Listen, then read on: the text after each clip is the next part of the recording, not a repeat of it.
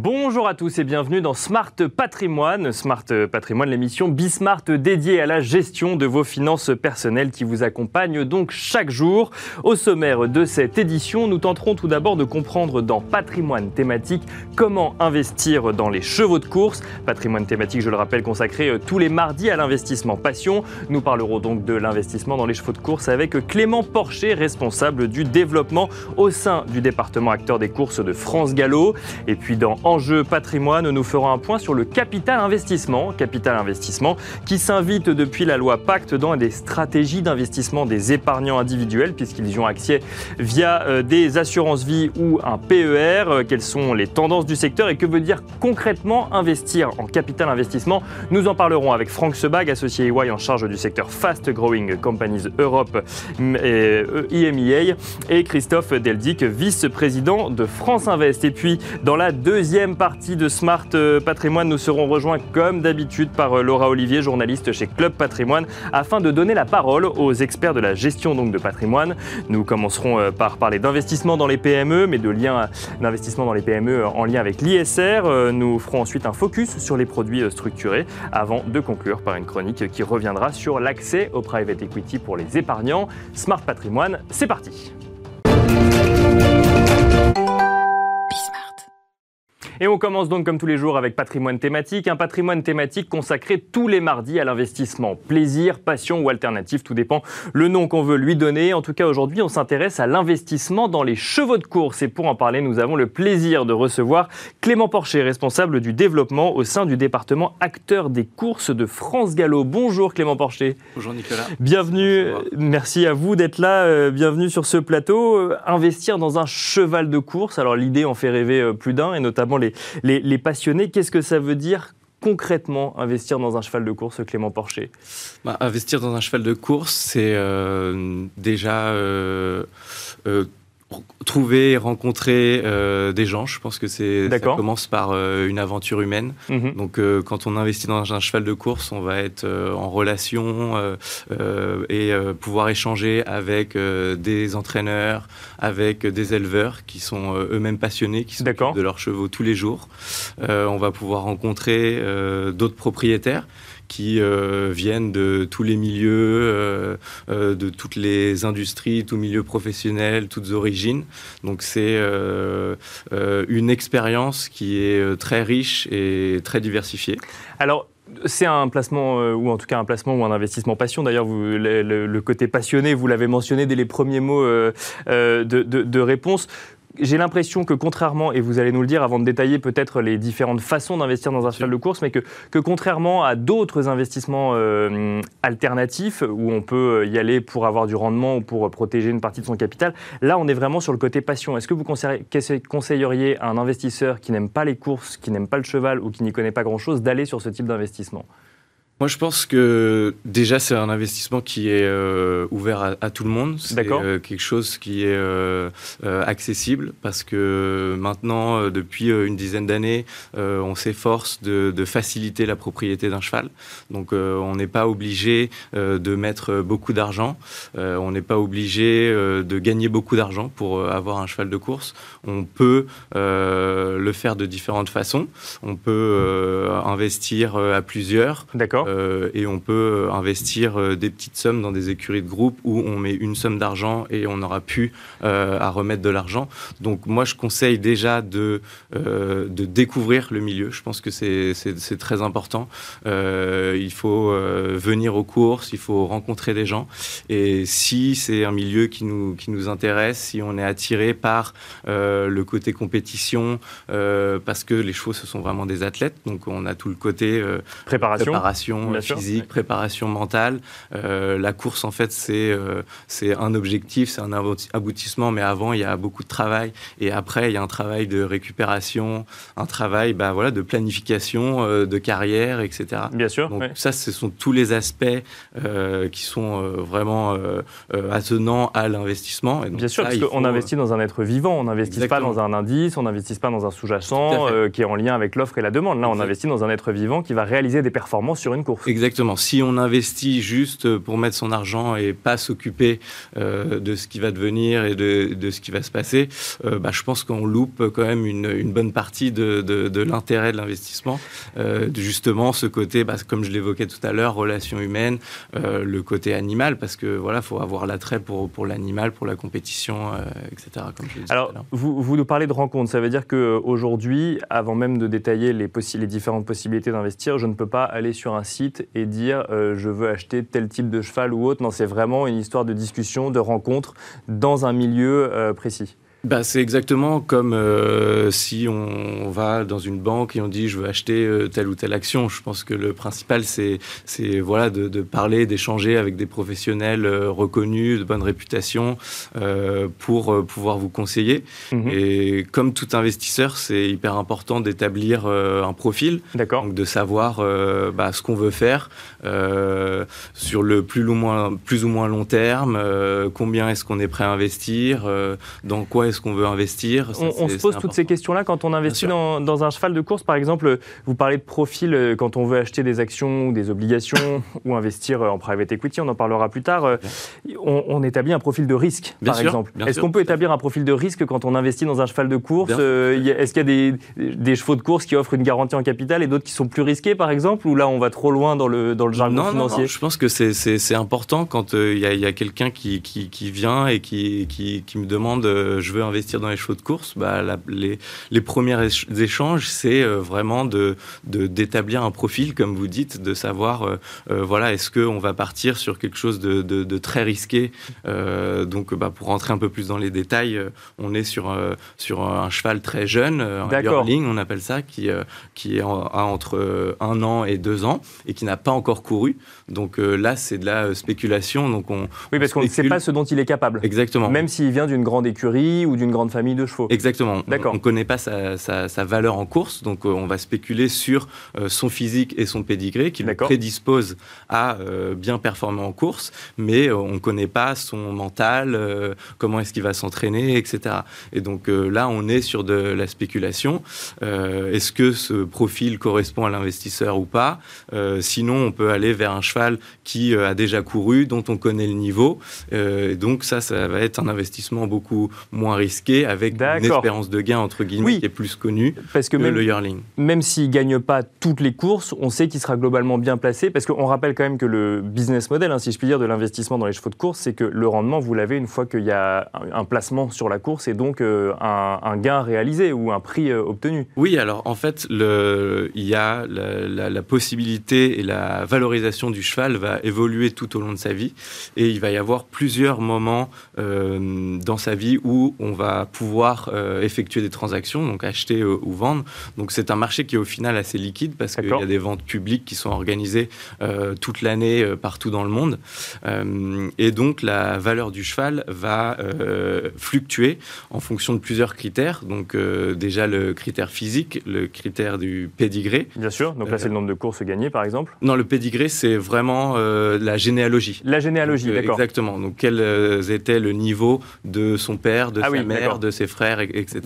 Et le pédigré va évoluer si, par exemple, euh, dans la famille, il a un frère, euh, une sœur, une cousine qui va bien performer, ça va donner de la valeur euh, au pédigré. Même si lui ne gagne pas de course. Même si lui ne gagne pas de course. D'accord, ok, parce qu'on se dit que potentiellement il pourra en gagner plus facilement euh, en gagner une un jour. Parce que son pédigré euh, évolue, s'améliore. Bien sûr. Et donc sa valeur à l'élevage augmente. D'accord, je comprends. Donc il y a aussi, et bien sûr, ses performances en course. Si il devient bon, il gagne des courses, bah là sa valeur va forcément évoluer. Alors maintenant qu'on a compris un petit peu comment ça fonctionne et ce que ça veut dire d'investir dans un cheval de course, il y a plusieurs manières d'investir dans un cheval de course et vous nous l'avez dit depuis une dizaine d'années, on facilite cet investissement. Donc investir dans un cheval de course, ça ne veut pas dire acheter et être propriétaire d'un cheval forcément et s'en occuper tous les jours euh, soi-même. Pas du tout. Donc euh, il y a plusieurs façons d'investir de, entre guillemets dans les, dans les chevaux de course. La façon la plus euh, simple et la, première qui, qui s'est développée ces, ces, dernières années, c'est ce qu'on appelle des écuries de groupe. D'accord. Donc là, on a un prix d'entrée mhm. qui est fixe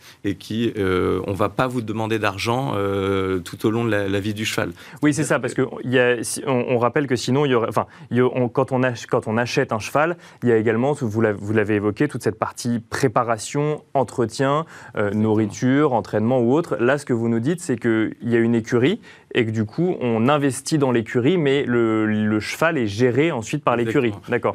Quoi qu'il arrive, le cheval sera toujours géré par un entraîneur, qui mhm. est un professionnel qui a plusieurs chevaux sous sa responsabilité. D'accord. Et euh, dont le métier est euh, d'entraîner le cheval, d'évaluer le potentiel et de l'engager dans les meilleures courses possibles. Et euh, donc, en fait, on va donner notre cheval en, en, gestion, on peut dire, à un entraîneur. Et donc là, l'écurie de groupe, on va payer un droit d'entrée et l'écurie de groupe va gérer euh, un ou plusieurs chevaux.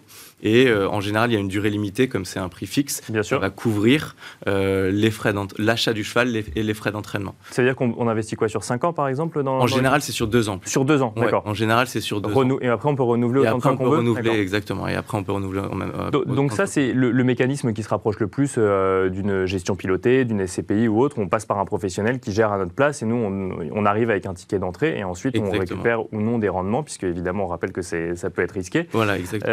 et donc ça, c'est le fonctionnement euh, qui parle le plus aux épargnants, mais il y a d'autres manières d'investir également. Oui, tout à fait, mais je reviens juste sur, sur l'écurie de groupe parce que l'écurie de groupe, le, le, principal objectif, c'est de, de, faire découvrir les, les courses et les chevaux euh, aux, personnes. C'est la manière la plus simple. C'est la manière la plus simple parce que voilà, les tickets d'entrée, c'est entre 50 et, 20 000 euh, euros. Donc, c'est vraiment très, ça peut être très accessible et donc tout le monde peut venir acheter une part d'une écurie de groupe et venir découvrir les, les courses. On va pouvoir venir aux courses, aller à l'entraînement, rencontrer les entraîneurs. Et, euh, et, donc, si je mets 50 euros demain, je suis considéré comme le propriétaire d'un des chevaux, alors le copropriétaire du coup, mais euh, au même titre que celui qui aura mis 20 000 euros. Donc vous, vous serez euh, membre d'une écurie de groupe qui sera propriétaire de, de, chevaux. Ok, je comprends. Et donc après, pour passer le cap, on a, et ce qui se développe beaucoup, et ce qu'on met beaucoup en avant parce que c'est la manière la plus simple, la plus agréable et la plus sympa d'avoir des chevaux de course, c'est l'association. Mhm. Donc euh, c'est de, d'avoir un cheval euh, entre amis. Donc là, on peut être 4, 5, 6, 10, 20 personnes si on veut sur euh, un cheval. Et donc là, l'idée, c'est bah, vraiment de répartir les risques, de, de vivre une expérience à plusieurs entre amis. et donc ça, c'est vraiment le, la forme de propriété entre guillemets qui se développe, qui se développe beaucoup. Et aujourd'hui, on dit que il vaut mieux avoir 4 fois 25% d'un cheval que 100% d'un cheval parce que on dilue le risque. On dilue le risque. Euh, euh, si un cheval qui est un petit peu moins en forme, bah, il va y en avoir toujours un qui va courir et donc on peut aller plusieurs, plus de fois aux courses que si on avait un seul cheval. et, là, du coup, il y a plus d'engagement quand on investit en association, c'est-à-dire qu'il faut, faut l'entretenir également pas ou, du tout. Euh, non, pas du on A aussi, on met aussi le cheval, on le confie à un entraîneur qui va s'en occuper tous les jours. Donc en termes de, de, de, gestion au jour le jour, en termes de, de, voilà, de, gestion de l'animal, tout ça, c'est euh, confié euh, à l'entraîneur.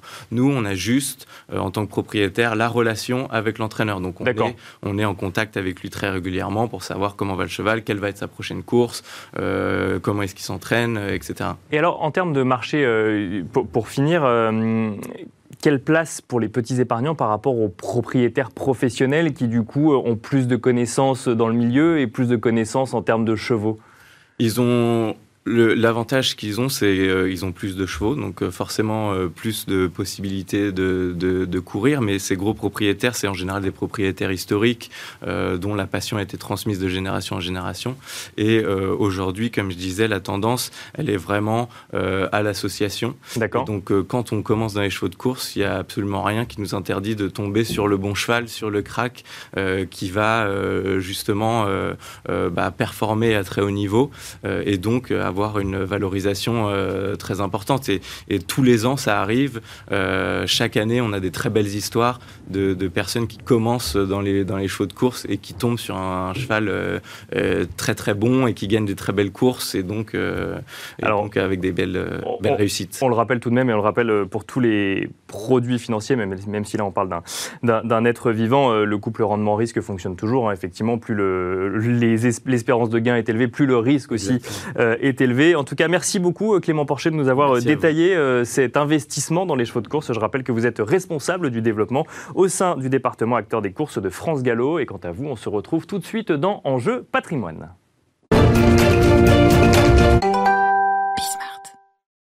Et c'est parti à présent pour Enjeu patrimoine où nous allons tenter de comprendre quelles sont les tendances dans le capital investissement, mais aussi plus particulièrement dans le capital risque dans cette, en cette rentrée de septembre, alors que le capital investissement, justement, s'invite de plus en plus dans les solutions d'investissement qui s'offrent aux épargnants. En effet, euh, depuis la loi Pacte, il est possible d'investir en capital investissement ou private euh, equity via son contrat d'assurance vie ou son PER. Mais Qu'est-ce que ce nouveau pan d'investissement bien connu des professionnels, mais finalement assez nouveau pour les épargnants? Dans quoi investit-on concrètement et quelles sont les tendances du secteur? Nous en parlons avec Franck Sebag, associé EY en charge du secteur Fast Growing Companies IMEA. Bonjour Franck Sebag. Bonjour. Et nous en parlons avec Christophe Deldic, vice-président de France Invest. Bonjour Christophe Deldic. Bonjour. Bienvenue euh, sur ce plateau. On va commencer avec vous, euh, Franck Sebag, puisque EY a une actualité. Euh, vous avez sorti il y a quelques jours un baromètre du capital risque au premier semestre euh, en France. Un rapport euh, sobrement intitulé Record battu. Donc ça, commence bien pour les tendances. Du coup, on va comprendre un petit peu euh, ce qu'il en est. Je donne quelques chiffres. Premier semestre 2021, 416 opérations, 5,14 milliards d'euros levés. Et c'est presque deux fois plus qu'en 2020. Mais 2020, il y avait la pandémie, donc on peut se dire que c'est normal. Mais c'est deux fois plus aussi qu'à la même période en 2019. Qu'est-ce que ça veut dire, ça, pour le coup? Bah, Ça veut dire qu'on est face à une classe d'actifs qui est en hyper croissance. D'accord. Euh, il, faut, il faut avoir en tête qu'au niveau mondial, euh, sur le semestre, il y a 235 milliards qui ont été investis dans cet écosystème. Il y a trois, trois grosses plaques, euh, la plaque américaine, la plaque chinoise et la plaque européenne. D'accord. Et dans cette Europe, la France, en fait, tire aussi son épingle du jeu qui est reconnue, la France qui est reconnue en fait pour, pour, pour son attrait, et donc voilà des chiffres qui, euh, qui ne cessent d'augmenter d'année en année. Elle est troisième, c'est ça, sur la place européenne? Il y a le Royaume-Uni, l'Allemagne et la France en troisième position, c'est ça Tout à fait. La, France est toujours entre la deuxième et troisième position. Allemagne, euh, quoi, une petite compétition entre l'Allemagne et la France. L'Angleterre est largement devant. Euh, ce qui est intéressant, c'est qu'on a des secteurs qui, euh, qui, euh, qui, qui, sont très, très porteurs. Évidemment, le, secteur du digital en général. Mhm. on ne nous aura pas échappé qu'on a vécu une crise sanitaire majeure. D'ailleurs, on est encore dedans. Et pour autant, cette crise sanitaire, comme on l'a vu en 2020, n'a pas stoppé les investissements dans ce segment-là. Et aujourd'hui, la pratique des Français est d'utiliser encore plus ces plateformes digitales françaises et du coup croissance de, ce secteur. Parce qu'on a vu par exemple en bourse, les géants de la tech continuent à progresser. Ça s'est ressenti également dans des entreprises tech plus petites qui faisaient appel à des financements institutionnels ou d'épargnants pour le coup. Tout à fait. En fait, c'est un segment. En fait, quand on cherche à, des, entreprises de croissance et des, valeurs d'avenir, les secteurs qui reviennent sont le digital, la fintech et les life sciences, donc ce qu'on appelle la biotech, le monde de la santé, qui est aussi beaucoup financé par ces classes actifs. Alors, quand on regarde, euh, avant d'élargir un petit peu au capital investissement, quand on regarde toujours euh, ce, capital risque, bon, on se rend compte que Paris et l'Île-de-France arrivent très largement en tête, mais il y a d'autres régions quand même qui émergent, des régions qui sont de plus en plus connues pour leur, euh, bah, pour leur activité, pour leur, pour leur pôle d'activité, notamment l'Occitanie ou Auvergne-Rhône-Alpes, donc autour de Lyon. Tout à fait, c'est-à-dire que Bon, c'est vrai que alors deux choses par rapport à cette régionalisation. Euh, on pourrait euh, on, pourrait se désoler du fait qu'on est qu'on ait une hyper concentration et quelque part ça peut être aussi un atout de la France. Il faut savoir qu'au niveau euh, mondial, européen, on a des plaques tectoniques sur certaines villes. Londres, Berlin, Francfort, Paris. Donc c'est bien aussi au niveau mondial pour des investisseurs d'avoir un porte-drapeau. Et en même temps, on a des régions en fait qui commencent à pousser et donc l'objectif c'est d'avoir des, régions qui se hissent euh, au niveau en fait de Paris dans, les prochaines années. Donc potentiel de croissance important. Alors quand on regarde le top 5 des investissements, euh, on a donc bah, service internet, Content Square, FinTech, Ledger. Donc Ledger c'est même euh, crypto-monnaie, service internet IAD, Back Market et Alan. Alors c'est des c'est même plus des startups aujourd'hui, mais bon, en tout cas, euh, c'est connu sous euh, la terminologie startup, qui sont bien connus euh, du grand public. On voit surtout en fait des grands institutionnels pour faire le lien avec les épargnants. C'est surtout des grands institutionnels qui investissent dans, ces entreprises aujourd'hui.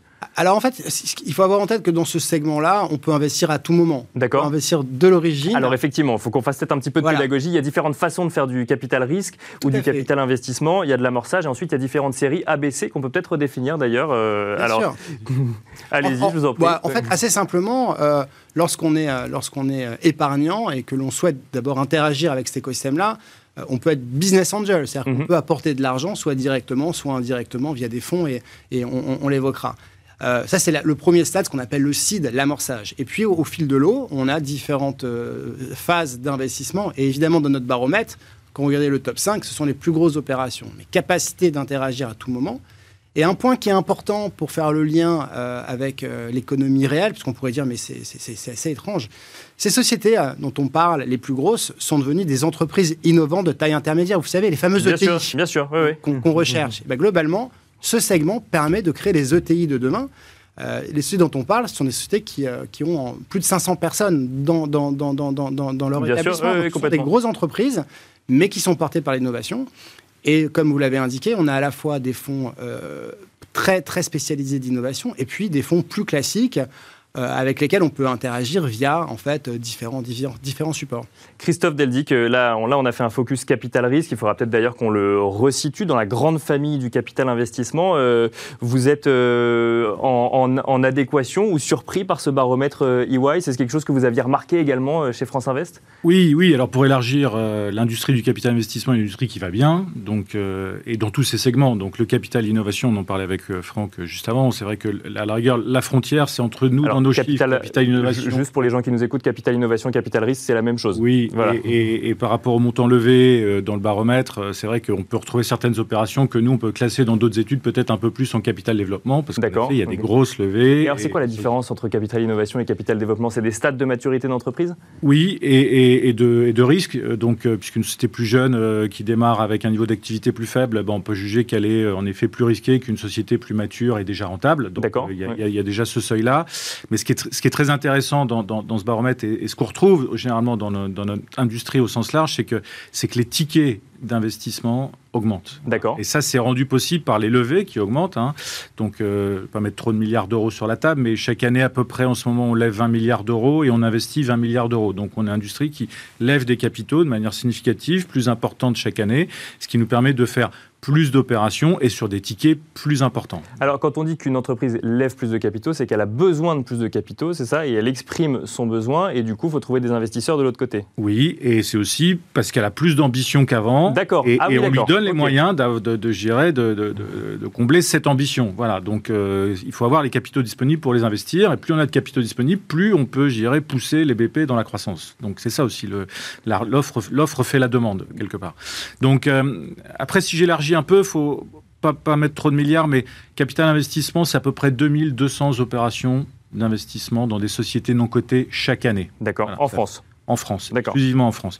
Ça fait six opérations par jour, dimanche, dimanche inclus. Donc, donc on est, on est donc sur ça reste assez dynamique quand même. Très dynamique et, et, plus importante que les sous-jacents cotés, que euh, nos, auditeurs peuvent connaître plus facilement. Donc on est aujourd'hui une industrie qui investit euh, dans beaucoup d'entreprises. On est actionnaire de plus de 8000 entreprises françaises euh, à date.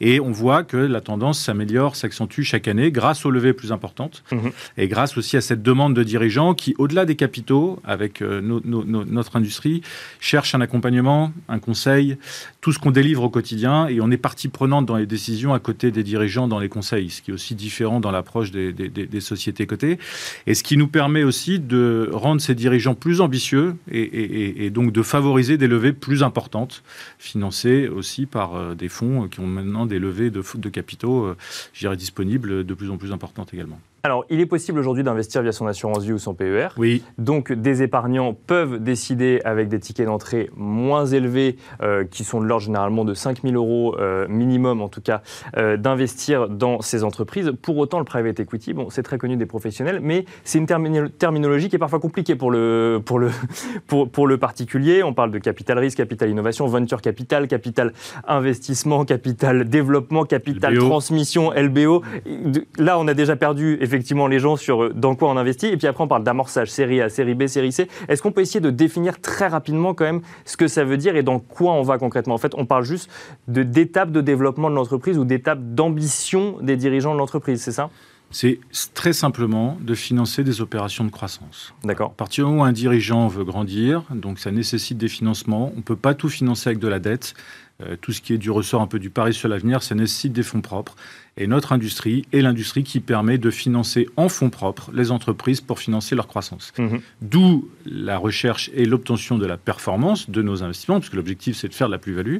Et on fait de la plus-value, et aujourd'hui on le mesure très très bien. Pourquoi notre classe d'actifs a une très bonne performance qui est en moyenne de 11% par an sur les 15 dernières années? C'est parce que nos sociétés dans lesquelles nous investissons grandissent de manière rentable. D'accord. C'est la croissance des résultats des sociétés que nous accompagnons, qui fait les plus-values de nos investissements. Et notre challenge, vous le dites, c'est de rendre ça plus clair pour l'ensemble des épargnants, parce que chez France Invest, ce que nous souhaitons, c'est que davantage d'épargnants en direct puissent bénéficier des performances de notre classe d'actifs. Notre objectif, c'est 10 milliards d'euros levés chaque année dans 5 ans auprès directement des particuliers. Auprès des particuliers directement. Et pourquoi? Parce que c'est euh, parce qu'il y a une épargne qui est là et qui n'attend qu'à être réinvestie dans les entreprises. Et c'est d'ailleurs en lien avec les thèmes de relance aujourd'hui. Ou c'est, euh, enfin, euh, pourquoi? Parce qu'il y a une épargne qui dort, qui n'est pas forcément mise dans le tissu productif, qui est mal rémunérée. Et, et nous, nous investissons dans le tissu productif, nous donnons de la performance. On donne aussi du sens aux investissements. Nous sommes les acteurs à côté des dirigeants pour construire aussi un capitalisme plus inclusif, plus responsable, les normes ESG. Enfin, il y, a énormément de choses qui se passent dans l'ensemble de nos participations. Et nous, on sent qu'il y a une demande aussi des épargnants d'utiliser leur épargne. D'aller vers ce type d'investissement. D'accord. Même si c'est parfois moins compréhensible que euh, investissement dans un fonds euro ou euh, d'acheter des actions de très grandes entreprises françaises, il y a une demande quand même qui est présente aujourd'hui. Oui, je pense qu'on est. Euh, enfin, après, c'est à nous de faire le boulot et c'est ce qu'on fait. Et merci de nous inviter pour nous permettre d'expliquer, parce que je pense qu'investir dans des sociétés, c'est quelque chose qui est quand même plus compréhensible que dans certains trackers ou produits financiers qui, pour l'épargnant, à mon avis, sont beaucoup plus compliqués. Donc, euh, donc c'est, notre, c'est notre enjeu. Faire beaucoup de formation aussi, euh, au-delà de l'épargnant direct, à ceux qui distribuent les produits euh, d'épargne. Je pense aux CGP, qui ne connaissent pas forcément en détail comment on travaille dans notre industrie mhm. et qui en font pas forcément la, la, bonne pédagogie auprès des souscripteurs. Et enfin, qu'on lève aussi les quelques obstacles réglementaires qui peuvent rester pour rendre le produit, dirais, un peu plus euh, démocratique euh, sur des tickets d'investissement très bas. On a, on a un produit magnifique est assez récent, qui est le plan d'épargne retraite, qui, qui s'adresse sur des sous-jacents d'investissement dans le temps long. La classe d'actifs nécessite du temps long. Hein. On reste en moyenne actionnaire plus de 5 ans dans les entreprises. Et donc, c'est une épargne longue qui n'est pas liquide au quotidien. Mais aujourd'hui, on a des sous-jacents de produits en termes d'épargne qui sont tout à fait légitimes et appropriés pour notre classe d'actifs. Alors, Franck Sebag, j'aimerais revenir sur un très joli arbre qu'on voit dans votre rapports et où, qui permettent de comprendre réellement ces stades de maturité des entreprises. Et en fait, on voit euh, bon, que les montants, évidemment, sont plus élevés dès qu'on monte en stade de maturité, mais qu'aujourd'hui, en fait, on ne va pas financer juste des startups, comme vous nous le disiez tout à l'heure, mais aussi on va jusqu'à l'ETI, la PME, on passe par le TE, et la PME, pardon, et on va jusqu'à l'ETI. Oui, le, trait commun, en fait, du baromètre et de, cette classe d'actifs, comme c'était indiqué, euh, c'est financer des sociétés qui sont en hyper croissance. D'accord. Donc voilà, le trait commun à, à, tous les stades, c'est tant que l'entreprise est en hyper croissance, on va trouver ces, stades de financement.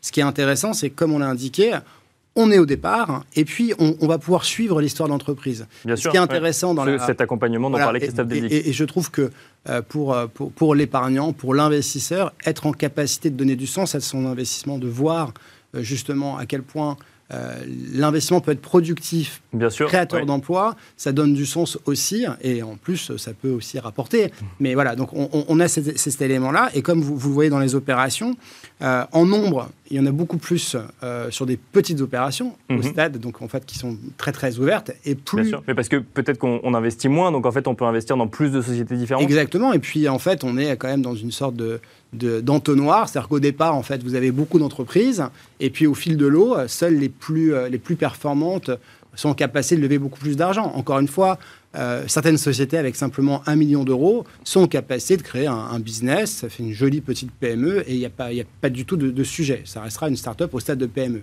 Et puis, à l'intérieur de ces sociétés-là, on a aussi des sociétés qui vont pouvoir accélérer la croissance et devenir potentiellement des leaders mondiaux. D'accord. Et c'est là où on arrive, alors il y a une terminologie, parce qu'on est là pour, pour éduquer aussi un petit peu, en tout cas expliquer, faire de la pédagogie, on a la notion de licorne. Bien sûr, alors qu'on voit souvent dans la presse, donc oui, effectivement, oui, ça Et la licorne, en fait, c'est une question de valorisation. Alors c'est une sorte de valorisation, donc c'est un, un, animal imaginaire, donc très peu en ont vu, donc c'est pour ça que c'est assez rare, mais globalement, ce sont des sociétés qui sont euh, valorisées plus de 1 milliard. Oui d'accord, qui ne sont pas cotées et qui ont en général moins de 10 ans. Alors, valoriser, ça veut dire qu'elles elles valent. Elles valent. Ça ne veut pas dire qu'elles génèrent un milliard de chiffre d'affaires, mais qu'elles valent un milliard. C'est la valorisation. Euh, et donc, ce qui est intéressant, c'est de se dire que lorsqu'on joue avec cette classe d'actifs, on peut intervenir à différents moments, suivre euh, l'évolution et potentiellement accompagner une jolie, une jolie licorne. Et là, e, effectivement, les sorties attendues, hein, puisqu'en mhm. fait, après, il faut savoir mais comment je récupère mon argent on a des sorties un peu naturelles qui vont aller vers la bourse, vers des rachats industriels. D'accord. Et c'est tout le sujet aujourd'hui. Donc ça veut dire qu'on peut être propriétaire d'une action effectivement en direct ou en tout cas via un professionnel du private equity. Et il faut penser à la sortie, évidemment, ça peut être la bourse ou ça peut être la revente, du coup, Christophe Delvic, rapidement. Oui, oui, oui. Et puis au-delà des licornes, euh, notre classe d'actifs intervient aussi sur des opérations de capital transmission, sur des sociétés plus matures, rentables, donc moins risquées. Hein, mhm. Parce que c'est vrai que les licornes. Capital transmission, c'est-à-dire qu'on va anticiper la sortie, du coup ou euh, Exactement. Dans le transmission, c'est. Nous, on, va racheter euh, la participation détenue par une partie du management qui souhaite partir en retraite et réaliser son patrimoine. Et nous, on va aider, entre guillemets, l'entreprise à franchir cette étape en incluant des nouveaux managers, des nouveaux repreneurs et en finançant cette opération de reprise. Mais généralement, sur des sociétés euh, qui génèrent du cash flow, du résultat chaque année, qui ont une valorisation euh, entre guillemets existante qui est basée sur des multiples de résultats réels, mhm. pas forcément sur des business plans qui promettent euh, une rentabilité forte. Et, nous, on va faire, on va servir à financer le passage de témoins et la poursuite de la croissance de ces sociétés pour qu'elles continuent à garder leur ancrage dans le territoire en France. Et ça aussi, je voulais juste dire un mot là-dessus, c'est que notre volonté de, de mobiliser davantage les particuliers épargnants en direct dans le financement de nos opérations, cette notion aussi de dire que l'épargne française, allons la flécher directement au capital des PME françaises. Bien sûr, puisque dans notre industrie, 80% des opérations qu'on fait, c'est pour financer des startups et des PME. Mais il n'y a pas que ça. Basées dans les territoires. Voilà. Mais il y a effectivement aussi des PME qui sont parfois moins innovantes, ou en tout cas qui ont l'air moins innovantes, qui ne le sont pas forcément.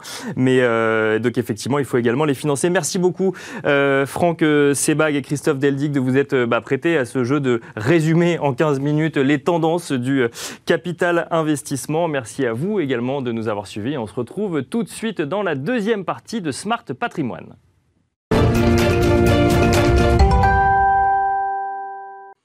Rebonjour et bienvenue dans la deuxième partie de Smart Patrimoine, une deuxième partie en partenariat avec Club Patrimoine où nous donnons chaque jour la parole aux experts du secteur afin de décrypter les enjeux mais aussi les tendances. Et nous avons d'ailleurs été rejoints comme chaque jour par Laura Olivier, journaliste chez Club Patrimoine. Bonjour Laura. Bonjour Nicolas, bonjour à tous.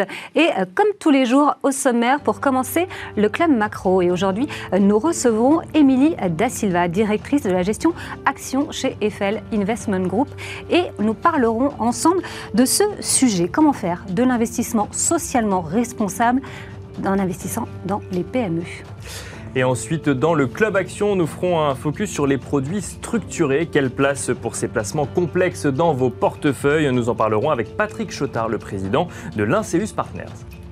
Et en toute fin d'émission, nous retrouverons euh, le Club Expert. Aujourd'hui, notre invité sera Fabrice Artignan, CGP à l'Institut euh, du patrimoine. Comment accéder au private equity? Ce sera avec lui en toute fin d'émission. On se retrouve tout de suite donc dans le Club Macro.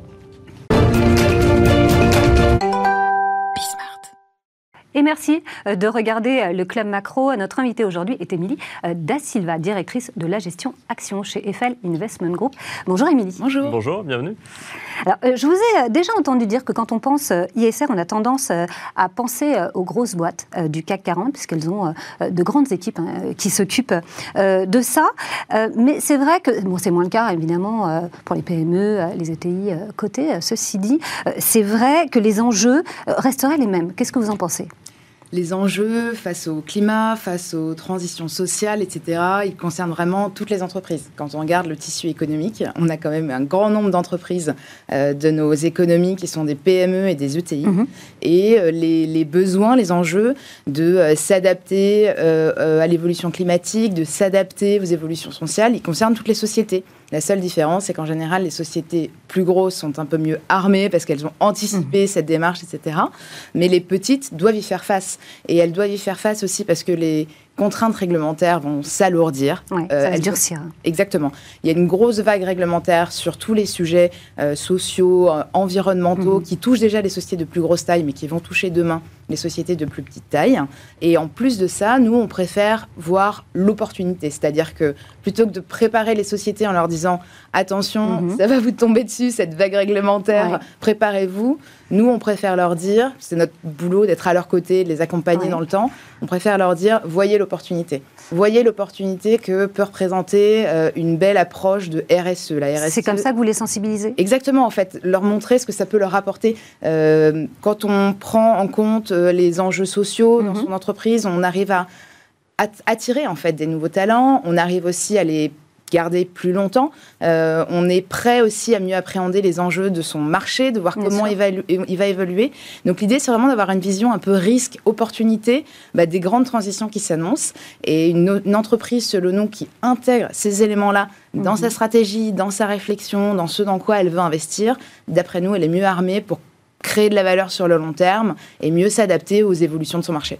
Donc on parle de, critères euh, extra-financiers. Euh, qu'est-ce que ça vous apporte à, vous en tant qu'investisseur? Nous, on est vraiment convaincus que d'intégrer ces critères-là, mhm. c'est des vrais euh, atouts pour bah, générer, pardon, plus de performance sur, sur le long terme.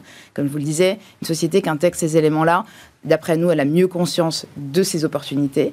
Et nous, on est vraiment aussi dans une meilleure connaissance des dossiers. C'est-à-dire que euh, c'est un peu comme, euh, ça paraît tout bête, mais euh, Regardez comment une entreprise euh, euh, va euh, suivre la qualité de ses produits, la satisfaction de ses clients, comment elle va faire travailler sa relation avec mhm. ses salariés, comment elle va intégrer les risques environnementaux quand elle va mettre en place une nouvelle usine. Priori, ça, nous permet de mieux connaître cette société et donc nous aussi de mieux appréhender les risques et, les opportunités. Donc c'est vraiment pour les deux côtés quelque chose qui apporte, qui mhm. enrichit le processus. Alors Laura l'a dit au début, effectivement, c'est très souvent connu du côté des grands groupes parce qu'ils bah, ont les moyens en fait de le faire tout simplement. Quand on parle à une PME euh, qui a, euh, je sais pas, 10, 20, 30 salariés et euh, des sujets sur tous les fronts et potentiellement une qui doit se remettre aussi d'une mhm. période assez compliquée qui a été euh, la pandémie et la fermeture des économies, ils comprennent cette nécessité et euh, ce, ces, enfin, ces bienfaits euh, que vous, que vous mentionnez? En fait, il y a vraiment différents degrés de maturité, clairement. Néanmoins, je pense que nous, on le voit parce qu'on est au contact des dirigeants de, de sociétés tous les jours,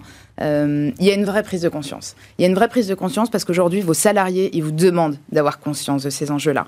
Et après, notre rôle à nous, en tant qu'investisseurs de long terme, c'est de les accompagner dans le temps. Et donc, en gros, on a aussi un rôle de pédagogie mmh. euh, et euh, de conscientisation. Et du coup, on essaye, nous, à notre échelle, de leur apporter des, solutions concrètes pour les aider à prendre conscience bah, justement de, tous ces éléments-là.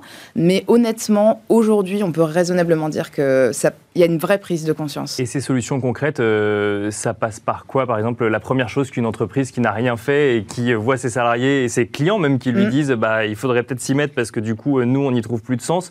C'est quoi la première étape pour le dirigeant? Bah, La première étape, c'est vraiment de euh, essayer de se poser les questions qu'est-ce qui est matériel. Qu'est-ce qui est en gros le mieux est l'ennemi du bien quand on commence une démarche. Et mhm. donc, euh, le sujet est tellement vaste mhm. que si on veut vraiment faire les choses parfaitement dès le début, au final, on ne fait jamais rien. Bien sûr. Et donc, le mieux, c'est vraiment d'avoir cette approche très concrète. Qu'est-ce qui est matériel pour mon business model et pour ma société? Et donc, où je vais mettre mes premiers efforts? Est-ce que je suis une société de services et de conseil et auquel cas, le cœur de mon métier, c'est les hommes qui composent mon équipe et donc c'est sur ce volet-là que je dois travailler. Bien sûr. Est-ce que je suis une société Sur le ESG, je serais plutôt sur le S, Exactement. social. Euh, si j'ai un profil euh, industriel avec des gros risques, euh, normalement c'est déjà un peu intégré, mais donc les sujets environnementaux pourraient être mis en avant. Et nous, ce qu'on fait en fait, quand on rencontre une société pour la première fois, on fait une sorte de revue bilan ESG. On a, on fait un, on a petite série de questions, des sortes d'incontournables qui déjà permettent à la société de se rendre compte où elle en est. On lui demande si elle a formalisé une, une politique, euh, est-ce qu'elle a un système de partage de richesse avec ses salariés, euh, est-ce qu'elle a un système de qualité? Donc c'est juste des petites questions qui permettent déjà de voir à peu près sur quelques thématiques euh, où on en est. Et ça, Émilie, c'est quelque chose que vous arrivez facilement à faire, collecter ces données extra-financières? Alors la donnée, c'est vrai que c'est un vrai sujet. Hein. Ah. la donnée, c'est un vrai sujet parce que comme vous le disiez tout à l'heure, quand on a toute une équipe qui est qui est là pour euh, faire des beaux rapports de 150 pages sur les large caps. Euh, bon, c'est pas tout à fait la, même, euh, la, même chose. Mais là encore, on avance. Honnêtement, moi je vois il y a trois ans, quand je demandais des données extra-financières à des mhm. sociétés de petite taille, ben, en fait, la plupart du temps, on ne les avait pas. Parce qu'ils ne les avaient pas. Parce qu'ils ne les avaient pas. Mais du coup, à force qu'on demande, que d'autres investisseurs demandent, que des évolutions réglementaires arrivent, et ben, d'année en année, il y a des vrais progrès. Et nous, on voit les notes ESG de nos boîtes progresser de manière vraiment sensible parce qu'au fur et à mesure, étape par étape, ben justement, euh, elles progressent. Et, l'idée, au-delà juste vraiment de la donnée qui est la première étape, c'est ensuite l'utilisation qu'on en fait. Parce que faire un beau reporting, ok, mhm. c'est utile. tous faire. Parce qu'il faut bien un point de départ pour voir l'évolution, mais l'objectif, c'est l'évolution. Le plan d'action, ce qu'on fait à partir de cette donnée, la donnée, c'est le point de départ pour des actions et pour une amélioration des pratiques. Alors, euh, quand, on, quand on sait ça, hein, euh, compte tenu de ces difficultés que, que, vous évoquez là, euh, comment vous faites pour faire de l'ISR, l'investissement socialement responsable, justement dans vos fonds de small cap? Alors, il y a plusieurs éléments. Déjà, quand les sociétés elles sont vraiment petites, on les accompagne. On a mis en place ce qu'on appelle un pack Eiffel, qui est un pack d'accompagnement justement des entreprises pour les aider à prendre conscience de où elles en sont et de où elles souhaitent aller. Par exemple, pour les plus petites sociétés, euh, pour qui c'est pas obligatoire, on offre le premier bilan carbone. Donc l'objectif, c'est vraiment de mettre le pied à l'étrier. Exactement, de mettre le pied à l'étrier de ces sociétés pour que déjà elles aient conscience de leur impact euh, environnemental. Euh, comme je vous le disais, on peut euh, faire des entretiens ESG avec ces sociétés-là pour essayer de les guider mhm. justement sur ce qui est important ou pas. on peut, par exemple, quand les sociétés sont déjà un peu plus installées et un peu plus mûres sur ces sujets-là, mais qu'elles ont encore envie d'aller plus loin, mhm. les accompagner dans leur réflexion. Par exemple, j'ai souvenir d'une fois où on a fait un entretien avec une société cotée euh, suédoise. Il nous a demandé de l'aider dans son analyse de matérialité. Et donc, elle interrogeait toutes ces parties prenantes, des investisseurs, des clients, des salariés, des personnes en interne, pour bien cerner la matérialité sur les différents piliers, justement, E, S et G, et collecter des données. Et donc, on les accompagne euh, là-dessus. Et, là, euh, enfin, c'est une question qu'on a envie de vous poser forcément, c'est est-ce que vous pensez sincèrement que ça, ça va contribuer à, la performance? Bon, J'ai quand même euh, les performances hein, de Nova Europe ISR, un des fonds que, que vous gérez. Honnêtement, j'en suis convaincue. C'est-à-dire qu'en fait, quand on y réfléchit, ça va de soi. Quand on connaît mieux une société et quand elle se projette sur le... Nous, on est des investisseurs de long terme. Donc, un patron qui met en place des process qui lui permettent de se projeter à un horizon 5, 10, 15 ans, c'est ce qui va nous attirer comme profil de société parce qu'on considère que c'est comme ça qu'on crée de la valeur sur le long terme et ce qui est très important cette notion de long terme surtout quand on investit dans des dans des PME donc honnêtement c'est une conviction. C'est que c'est dans notre ADN et euh, et d'ailleurs les résultats de 2020 montrent que sur les marchés actions euh, la plupart des fonds. ISR ont eu de meilleures performances que les fonds qui ne l'étaient pas. Ah, vous étiez à 12, hein, vous étiez en positif euh, en 2020 et, et, vous l'êtes largement aussi aujourd'hui là depuis depuis janvier. Merci beaucoup Émilie Silva d'avoir été euh, avec nous. On se retrouve tout de suite pour le Club Action et euh, nous allons retrouver Patrick Chottard, président de l'Insius Partners.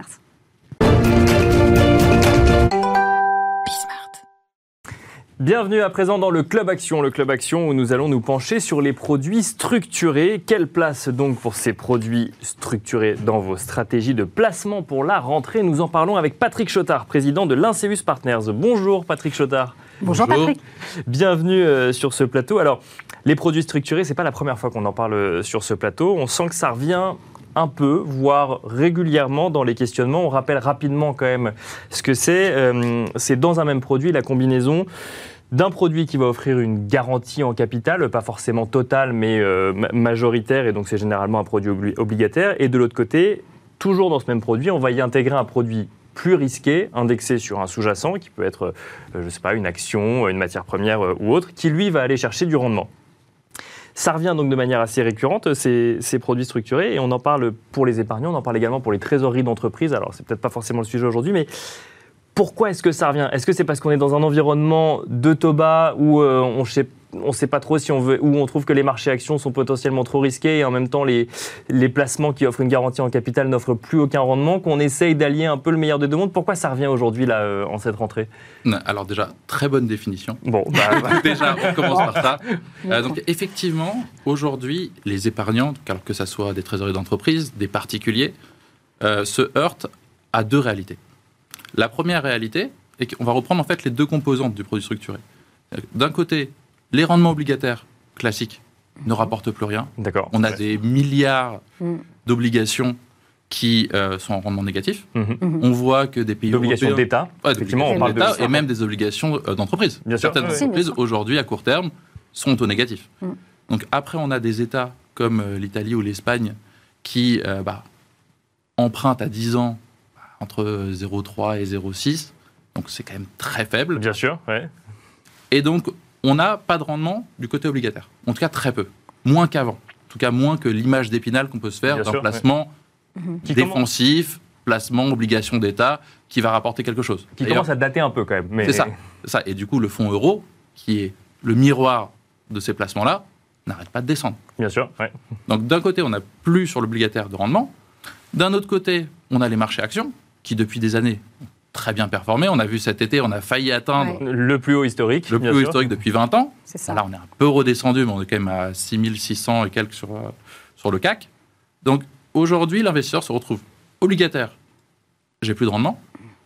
Les marchés actions, je ne sais pas si on va aller à 7000, 8000, 9000. C'est ça, c'est parce que mm. pour le coup, action, j'ai du rendement, mais. Euh, il y a du risque associé. Mais voilà, il y a du risque, oui. Mm. Et donc, avec les produits structurés. Et puis j'ai du rendement pas partout, j'ai du rendement sur les grosses entreprises, sur les large caps, euh, sur Il faut bien les sélectionner, faire du stock picking, ou alors aller sur, euh, enfin, sur un ETF ou sur, euh, sur les indices en direct.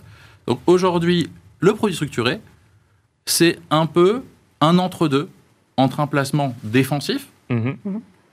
et un placement qui offre du rendement avec un risque associé, certes. Bien sûr. Mais en tout cas, il y a moins de risques qu'une action en direct, parce qu'on a souvent des mécanismes, comme vous le disiez, de protection du capital, et ça offre quand même plus de rendement que l'obligataire, on va dire, euh, investment grade. Et puis vous avez vraiment tiré votre épingle du jeu aussi euh, pendant la crise, enfin en tout cas 2020. Euh, non, effectivement, effectivement, on a vu que les mécanismes de protection du capital, certes, en cours de vie, ben, quand le marché fait moins 50%, on l'a tous vu, ben, tous les actifs vont euh, descendre. Bien sûr. Actions, obligations, produits structurés, on est tous logés à la même enseigne. Néanmoins, les mécanismes de protection du capital qui entrent dans la composition de ces produits ont joué à plein. D'accord. Et mhm. aujourd'hui, euh, avec la, la, bah, recovery économique, hein, la reprise économique, la reprise de la bourse, tous les produits, en tout cas la majorité, hein, je ne connais pas tous, mais en tout cas la grande majorité, sont revenus à des niveaux qui protègent l'investisseur. Et puis, et puis vous, il y a aussi quelque chose, c'est que vous êtes capable de construire un produit structuré en quelques heures, voire en deux minutes pour les CGP. Oui. Je ne sais pas comment vous faites euh, ça, mais... Vous les faites sur mesure? Ah oui, on fait alors. Nous, nous euh, l'ADN de l'INSEUS, c'était des produits sur mesure, mm. à la base. Donc effectivement, comprendre le cahier des charges de nos clients. Donc souvent, c'est on veut le maximum de rendement, le minimum de risque. Bien sûr, il faut mettre la liste. Ça, c'est tout le monde. Hein. Ça, c'est tout le monde. Hein. Mais euh, identifier vraiment quels sont euh, les leviers mhm. euh, qui vont être en action. Moi, je dis toujours, il faut construire un produit structuré par l'absurde. On prend un événement qui, selon bah, le gestionnaire, le CGP, le trésorier d'entreprise, n'arrivera pas.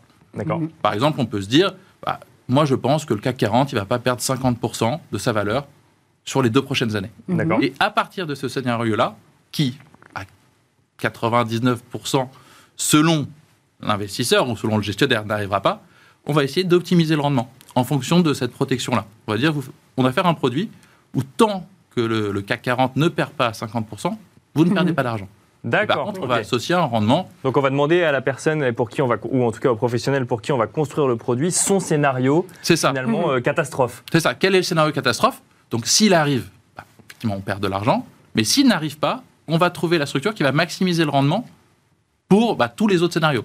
Mhm. Alors, moi, j'ai quand même une question, c'est sur ces, sur ces produits euh, structurés, c'est on met quoi dans la partie risquée?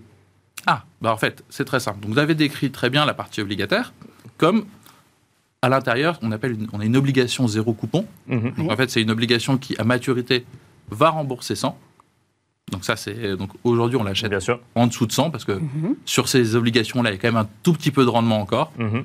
Euh, et de l'autre côté, le moteur de performance, ça va être des options. D'accord. Donc ça va être des options. En fait, ça va être même pour être plus précis, une euh, combinaison d'options. D'accord. C'est là où on commence à perdre l'épargnant. Euh, voilà, c'est ça, c'est ça, c'est particulier. C'est que là, je rentre dans le détail. C'est-à-dire que c'est des combinaisons d'options d'achat, d'options de vente. Mais ce qui est important pour l'épargnant, c'est pas tellement euh, les composants. Parce que les composants, tout le monde a un smartphone. Je mets au défi tout le monde de dire tous les composants qu'il y a dans le smartphone. Par contre, ce qui est bien avec les produits structurés, c'est qu'on peut avoir, grâce à cette combinaison d'options, une formule de remboursement établie à l'avance avec des conditions en disant bah voilà, si le CAC 40 il est en hausse le 2 janvier, bah, je gagne je sais pas 8%.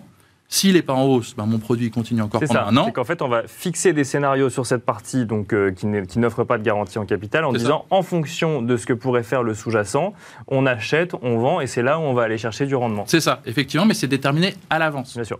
À la qu'on peut aussi tout perdre. Hein. Je rappelle tout juste, il y a toujours le rendement risque. bah, effectivement, si on investit sur le CAC 40 et que le CAC 40 arrive à zéro, bah, on perd tout. Bien sûr. effectivement, on souhaite à tous les épargnants de France et d'ailleurs, d'ailleurs, euh, que ça n'arrive pas. Bien sûr. Mais Néanmoins, c'est un scénario qui n'est pas impossible. C'est ce qu'on appelle un black swan. Hein. Pour le coup, l'économie française est au tapis. Bien sûr. Euh, Patrick, vous avez aussi un système de, comparateur, c'est ça, de produits structurés, une plateforme oui. ou un outil C'est ça. Donc en fait, euh, au sein de l'Insus Partners, on a développé un, logiciel qu'on met à disposition des professionnels de la finance, qui s'appelle Argo, qui permet plusieurs choses. Un, déjà sur cette classe d'actifs, de permettre un suivi. Mhm. Donc c'est que le CGP, le trésor d'entreprise, va pouvoir suivre dans une même plateforme tous ses produits, quel que soit euh, le partenaire avec qui il l'a fait. Donc ça lui permet vraiment de gagner du temps, de gagner de la lisibilité pour lui en tant que professionnel de finance, mais aussi pour ses clients en termes de reporting. Parce qu'on mmh. voit quoi la performance euh, en temps réel La euh, performance, évolue en, temps réel, les rendements passés, les coupons qui ont été payés, la prochaine date d'observation selon les scénarios qu'on a évoqués. Par exemple, si on dit bah, dans 15 jours, si le CAC n'a pas bougé, bah, du coup, moi, je vais pouvoir avoir un coupon. Ou alors, dans 15 jours, bah, j'ai une observation, je sais que je n'aurai pas le coupon parce que là, je suis trop bas par rapport au, niveau qu'on a fixé. Donc, ça, c'est une des fonctionnalités. L'autre fonctionnalité, c'est justement d'établir un cahier des charges digital. Mmh. Donc, on parlait de. On va voir le client, on établit le cahier des charges. Et après, on lui revient avec de l'ingénierie financière, mmh. avec les conditions de marché qui sont possibles. Là, avec Argo, on peut rentrer ces caractéristiques, et voir quel produit structuré qui correspond du coup. Euh, on le construit à la minute. On le construit, d'accord. On le construit à la minute. Donc il se construit automatiquement. Voilà, il se construit automatiquement. On vous dit, bah voilà, nous on travaille avec des banques partenaires, des banques d'investissement. On vous dit, la banque d'investissement A, elle propose tel prix sur ce produit-là. La banque d'investissement B, elle propose tel prix.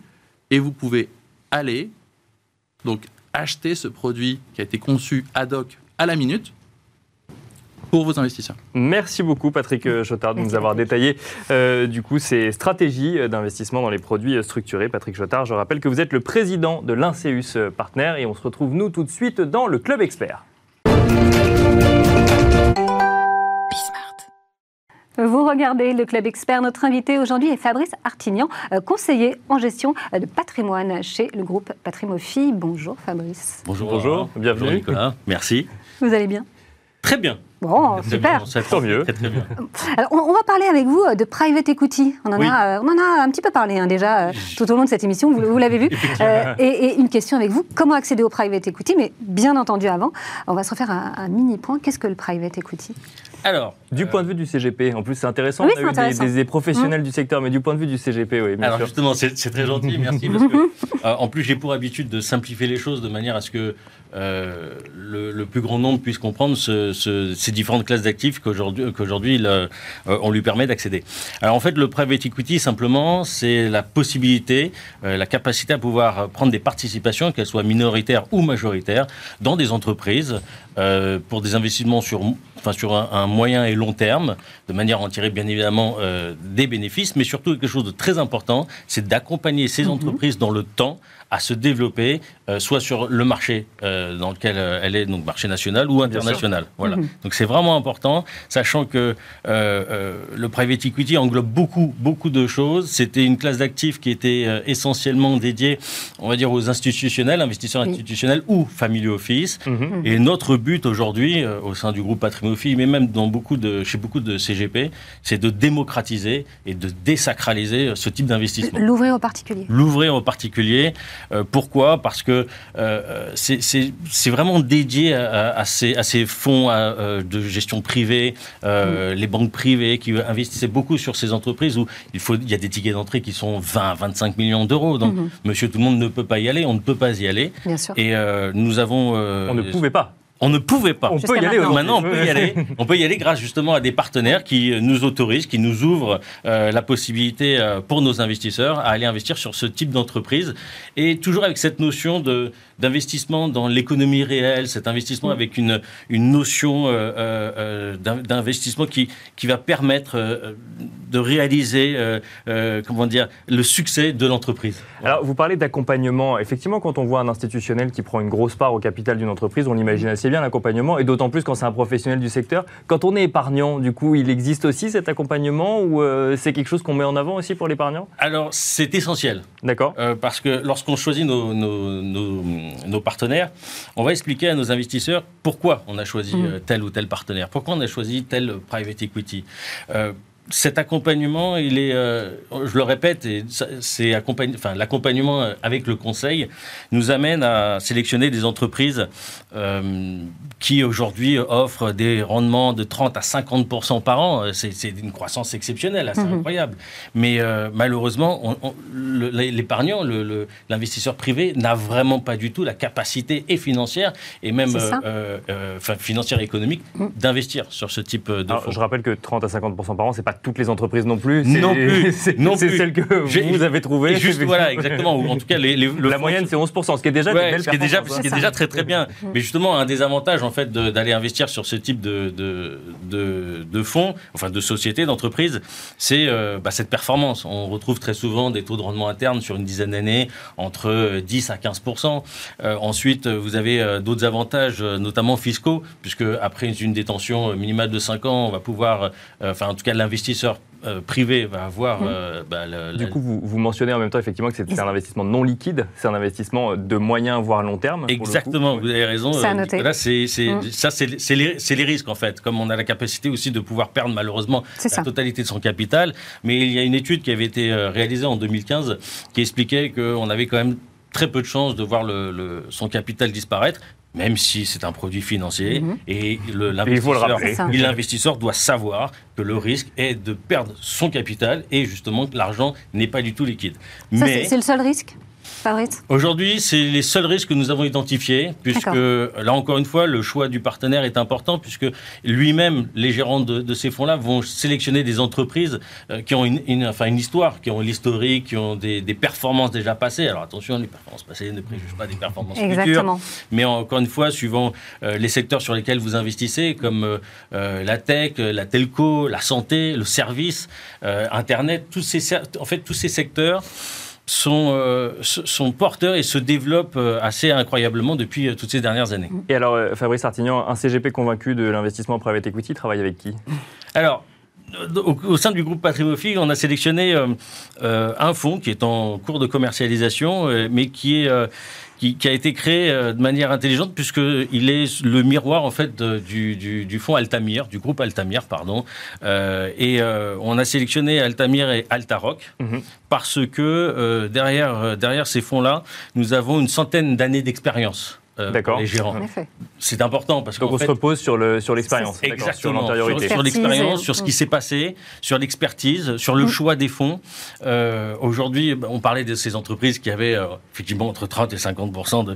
de, de, de, de, performance par an. Bien sûr, elles sont très très rares, mais justement, elles, elles ont accès à ce type de société, alors que beaucoup d'autres ne pourraient pas. Et le particulier encore moins. Après, le développement sur les secteurs géographiques, pardon, est extrêmement important, puisque, euh, bien sûr, l'Europe si je prends par exemple le fonds Altamir, qui euh, euh, aujourd'hui participe à une cinquantaine de sociétés, qui, qui a investi pour presque 1,2 milliard. donc, si vous voulez, il est essentiellement axé sur l'Europe et l'Amérique du Nord. D'accord. Altaroc, lui, va être axé également sur l'Europe, l'Amérique du Nord, à moins, avec, avec moins de, proportions sur, euh, sur l'Europe.